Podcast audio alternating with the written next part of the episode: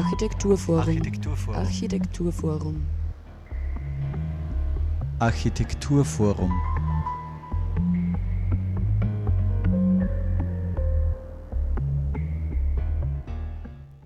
Hallo und herzlich willkommen zur aktuellen Ausgabe der Sendung des Architekturforums Oberösterreich. Wir stellen uns heute der Frage, was macht in der Architektur einen Witz aus?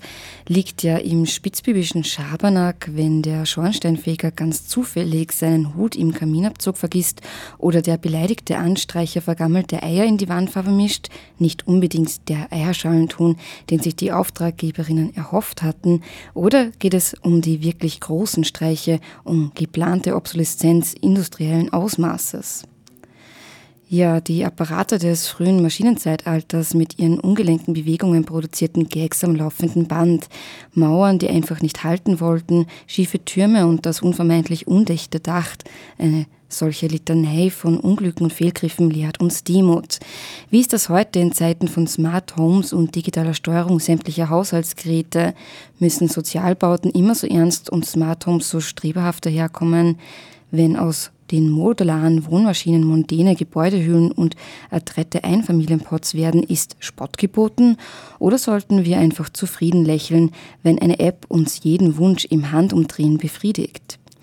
Um die Auflösung dieser vertragten Konstellationen in Gigabytes an Gelächter bemüht sich Gastkuratorin Rosica Alexandrova in der Ausstellung Bau HH Haus, bebaut, bewohnt, belustigt, die am 4.5.2017 im Architekturforum Oberösterreich eröffnet wird. Wir werden Sie in dieser Sendung näher zur Ausstellung befragen und versuchen, dem Witz in der Architektur auf die Spur zu kommen. Wen wir dann zum Schluss der Sendung außerdem noch zu Gast haben werden, sind Pamela Neuwirth und Tanja Brandmeier. Die beiden eröffnen nämlich ein paar Tage später auch eine Ausstellung im AFO und diese setzt sich mit dem Phänomen des Mietnomaden auseinander. Doch was steht eigentlich hinter diesem oft gebrauchten Wort? Wer ist dieser Mietnomade? Was wissen wir über ihn? Welche Motive hat er? Wie sieht er aus? Das werden wir auch in dieser Ausstellung nicht erfahren, denn er ist Mietnomade ohne Gesicht im Keller des Architekturforums, ein Phantom. Ja, Mikrofon begrüßt euch heute Sarah Braschak.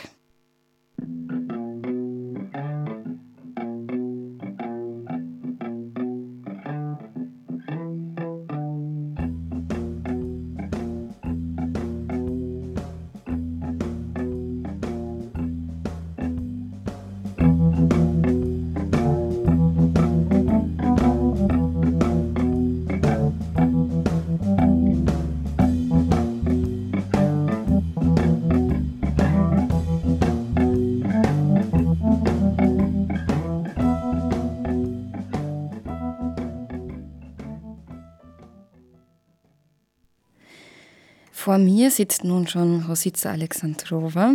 Mit ihr werden wir uns näher über die Ausstellung Bau Haus unterhalten und wir werden das folgende Interview nun auf Englisch führen. Rosica, hello and welcome to the show. Hello, thank you. Thanks for having me. Yeah, we are thankful for having you today in the show. Um, yeah, I think it would be best um, for the beginning of the show if you introduce yourself a little bit for, uh, for the listeners. um, so my name is Rositza Alexandrova, and I am curating uh, BAUhahaHAUS together with uh, the kind assistance of Franz Koppelstätter, the uh, director of the Architekturmuseum, um, Architekturforum um, Oberösterreich. Um, and um, in a sense, I am very privileged to be sitting here chatting on radio right now when everybody, um, the entire AFO team, are toiling on the finishing touches of the exhibition in the space itself. Um, I am what you would call a para architect in that I have never built a house in my life, yet I find it somehow morally right to make fun of architects um, in this exhibition.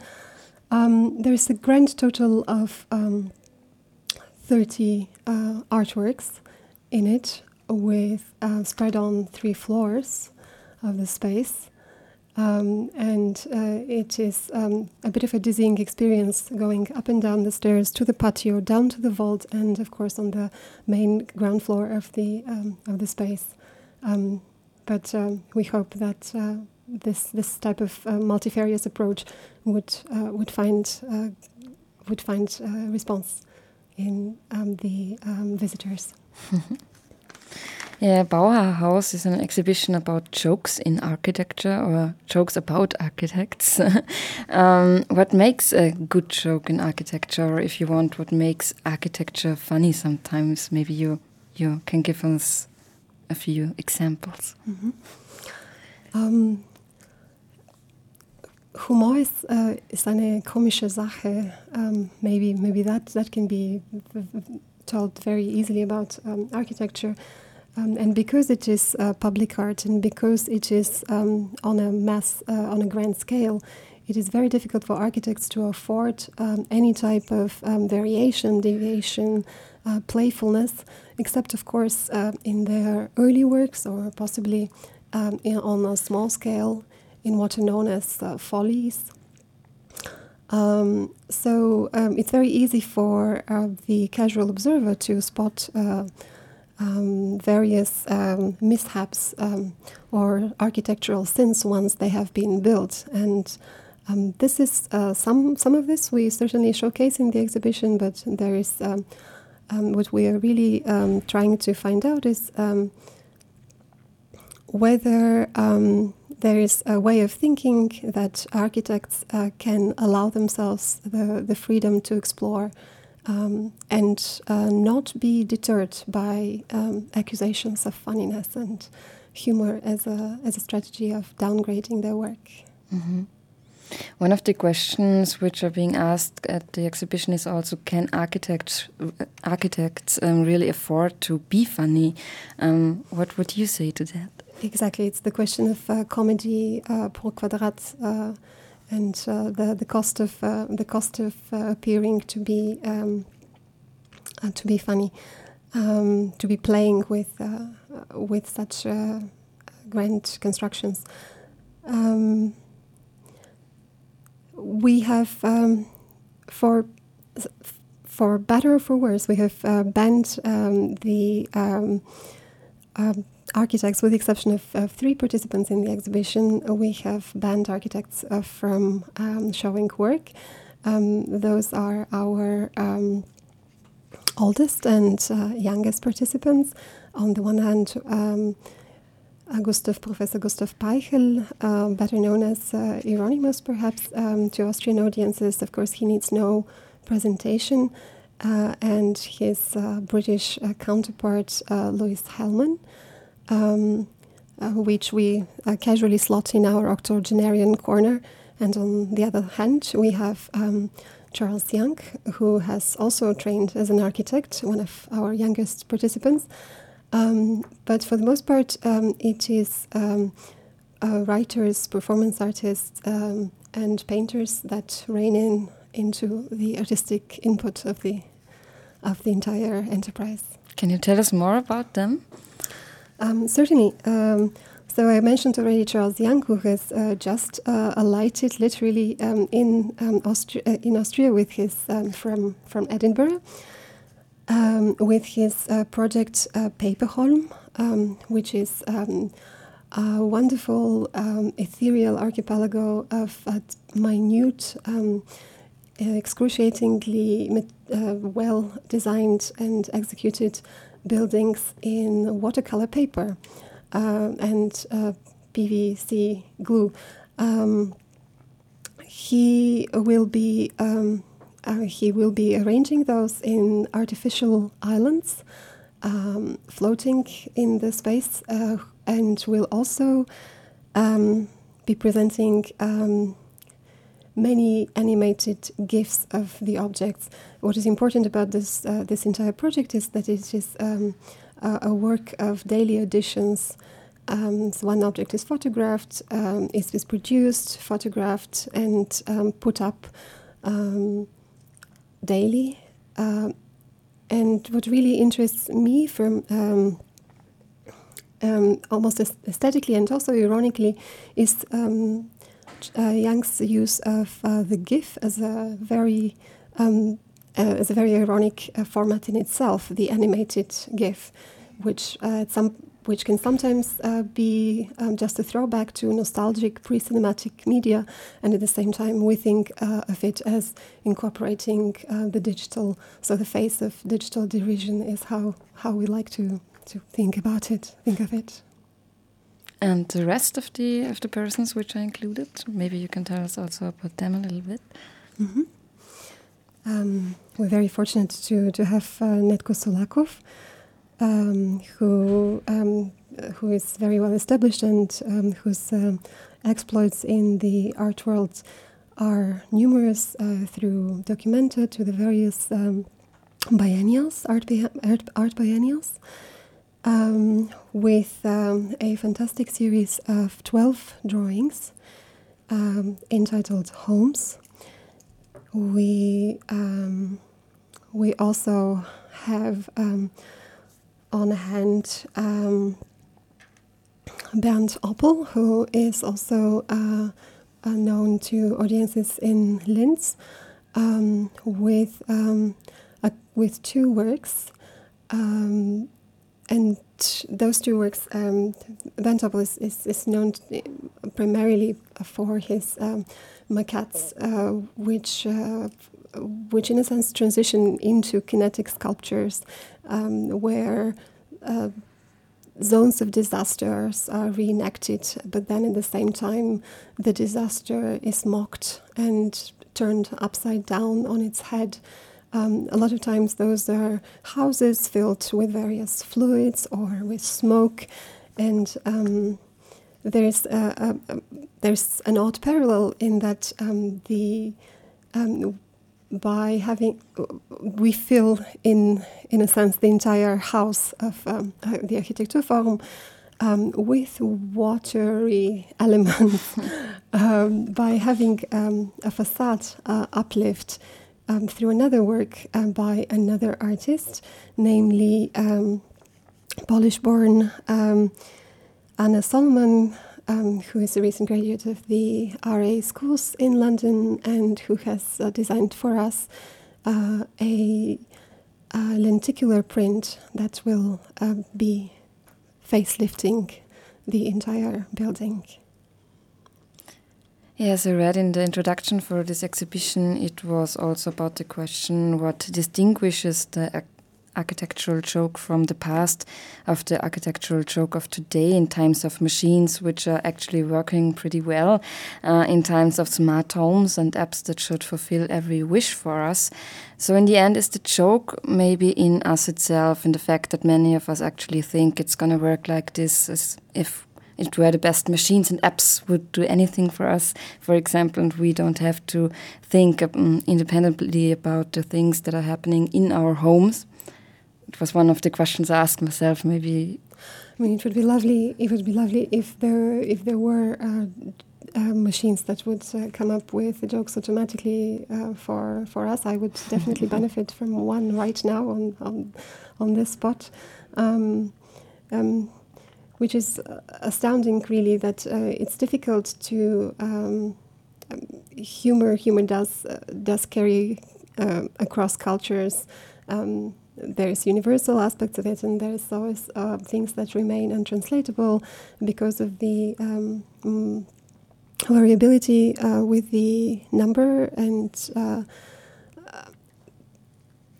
the number of artists that we have. It's very difficult to sometimes uh, translate the the aspect of humor across cultures, but also across disciplines.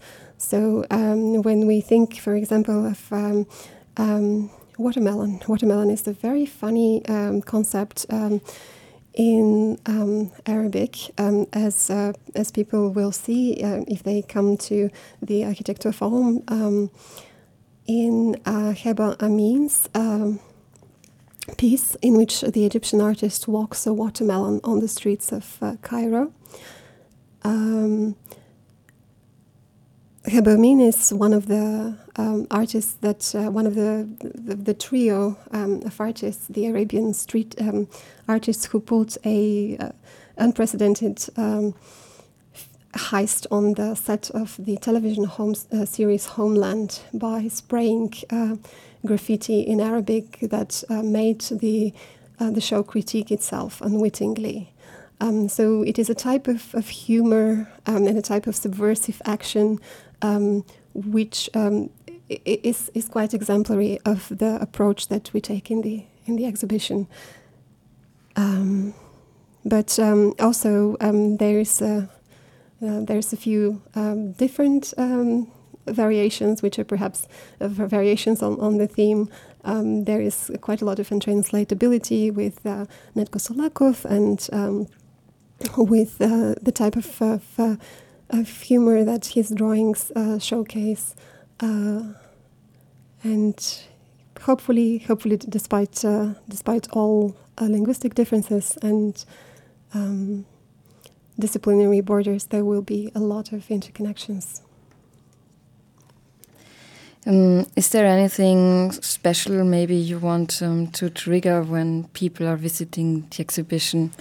Something you give them to think about, or um, we would certainly um, we would certainly like uh, people to uh, come out of the exhibition taking a souvenir or two, even if it's uh, somebody else's souvenir.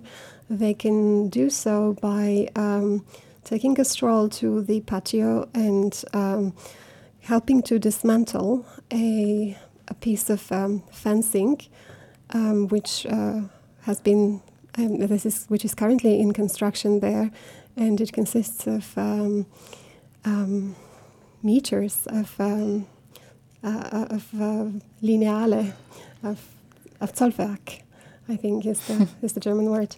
Um, built in the style of a Swedish Gärdsgård. Um, I, I think that is uh, a very, very physical thing to take away. Um, another um, another thing to take away is uh, would be the experience on the opening night when um, when uh, Julius Deutschbauer will open the exhibition with a performance uh, at uh, 7.30 on the um, on Thursday um, a performance based on Jan Tornowski's uh, book, The Poetics of uh, Wall Projection, which effectively I hope will take visitors around the entire space of the exhibition um, and uh, showcase and make interesting uh, juxtapositions. Yeah, perfect. So, so much for the exhibition BAUhahaHAUS in AFO. Thank you, Rositza.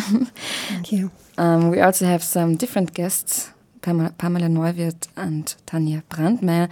They are already waiting outside of the studio, so I will play some music while letting them in. Thank you. Thanks. Thank you.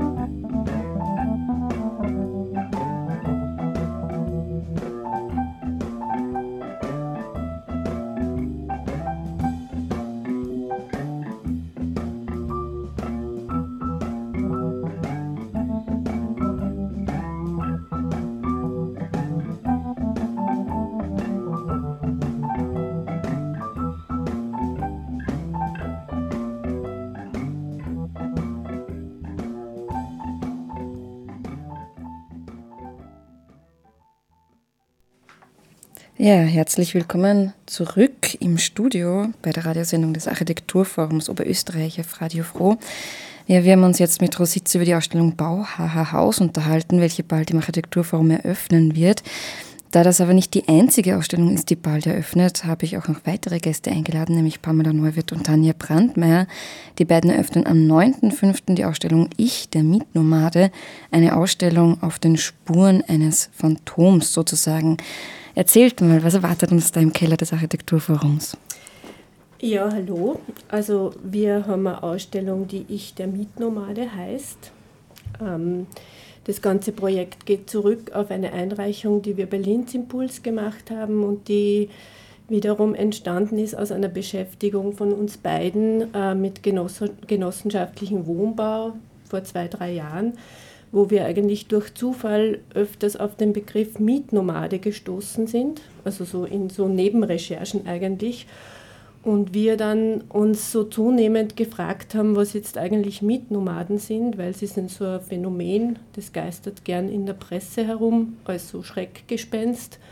Und wenn man so ein bisschen nachrecherchiert, ähm, weiß eigentlich niemand, wer das genau sein soll oder ist es jetzt ein, Phänomen, das tatsächlich recht ähm, ähm, groß und breit gestreut ist oder gibt es es überhaupt tatsächlich? Weil wenn man nachfragt, ist es eigentlich immer so, dass man eher hört, ja, Mietnomaden, da haben wir eigentlich davon gehört, aber wir kennen eigentlich keine. Also das waren jetzt durchaus Nachfragen bei Stellen, wo die eigentlich Bescheid wissen müssten. Mhm. Und das waren so mal so Vorrecherchen und ähm, daraus haben wir dann ein Konzept entwickelt, das eben damals noch Mietnomaden mit Rufzeichen geheißen hat, also Mietnomaden Rufzeichen so als Imperativ, also so irgendwo was Appellatives. Also wir wollen das jetzt eigentlich erkunden, was das wirklich ist und sind dann eigentlich bei den genauen Recherchen, wie wir uns dann zunehmend beschäftigt haben, auf dasselbe Problem gestoßen, dass dann eigentlich immer Kassen hat, ja, Mietnomaden, wir haben auch davon gehört, aber wir kennen eigentlich keine. Und das durchaus bei einem Richter, der mit Delogierungen zu tun hat, oder bei den Haus- und Grundbesitzer also bei den Haus- und Grundbesitzer, bei der Vereinigung, glaube ich, wenn ich mich jetzt richtig erinnere, und ähm, bei der Stelle, die sich mit Armut beschäftigt auch. Also, und da hat es eigentlich immer ganz interessante Erklärungen gegeben, was das jetzt sein könnte, aber es war so irgendwie, es ist nichts Fixes. Also wir sind an meinem selben ähm, Status quo wieder angekommen, nämlich wir wissen nicht, äh, was ist das jetzt, gibt es das, äh, ja, also es ist eher mit Nomaden mit Fragezeichen dann worden. genau.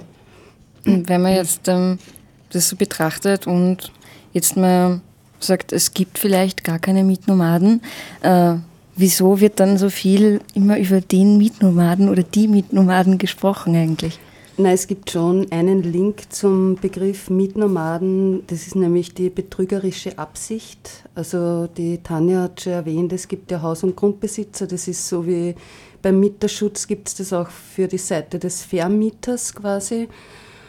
Und äh, die haben uns erklärt, es ist so, wenn jemand nachgewiesen werden kann, der zieht immer wieder in eine Wohnung aus und hat vor, gar nie die Miete zu zahlen, dann geht es ein paar Monate gut, dann wird er halt delogiert und zieht wieder wo ein und zahlt wieder nie eine Miete. Und vor Gericht ist es eben sehr schwierig und schwammig, weil es gilt immer die Unschuldsvermutung.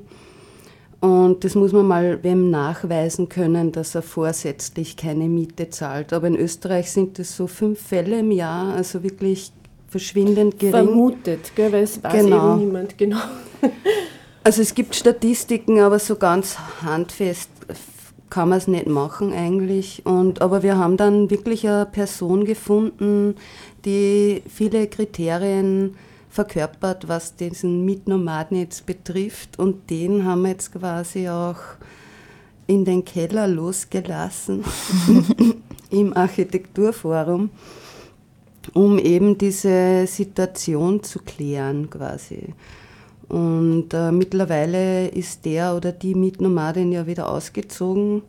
Die, es hat auch wochenlang funktioniert, dass das eher niemand bemerkt hat im Haus, im Heizungskeller, also im letzten Winkel vom Keller. Da wird auch die Ausstellung dann stattfinden. Und momentan der Mitnomade ist ja wieder weg, äh, sind wir jetzt beschäftigt, das irgendwie noch in eine Form zu bringen. Also diesen Mess zurückbauen genau. und das äh, halbwegs so für die Besucherinnen äh, zu adaptieren. Aber es ist eine Spurensuche, so viel kann man schon sagen, aus ganz verschiedenen Bereichen. Genossenschaftswohnungen, äh, Spekulationen am Wohnungsmarkt quasi oder auch äh, wie viel Geld eine Gesellschaft für äh, von Delogierung Bedrohten zur Verfügung hat, weil das der meiste Grund eben, was man ja so erfahren hat, ist einfach Armut, dass mhm. Menschen delogiert werden.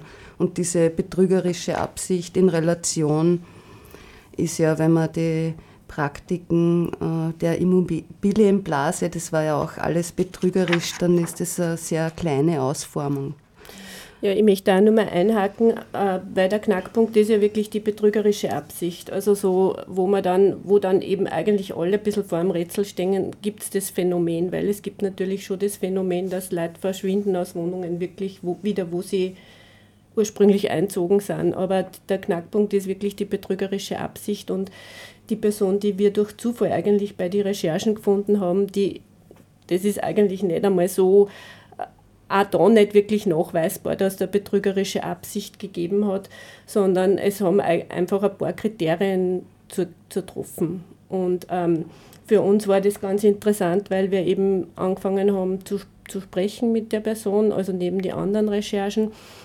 Und das Erstaunliche war eigentlich dann sehr bald, dass diese Person dann ganz andere Zusammenhänge entwickelt hat, die die, die Pamela schon angesprochen hat, nämlich so den größeren Zusammenhang mit der Immobilienblase und was da eigentlich für ein Mess äh, herrscht. Also so, also so die Zusammenhänge von, von Wohnungsmarkt, größere Finanzströme oder größere betrügerische Absichten tatsächlich, die sind ja dann ganz woanders. Und für uns war das ganz interessant, äh, das einmal so zu beobachten, was da an Assoziationen da sind, weil ja äh, quasi die Armut schnell kriminalisiert wird.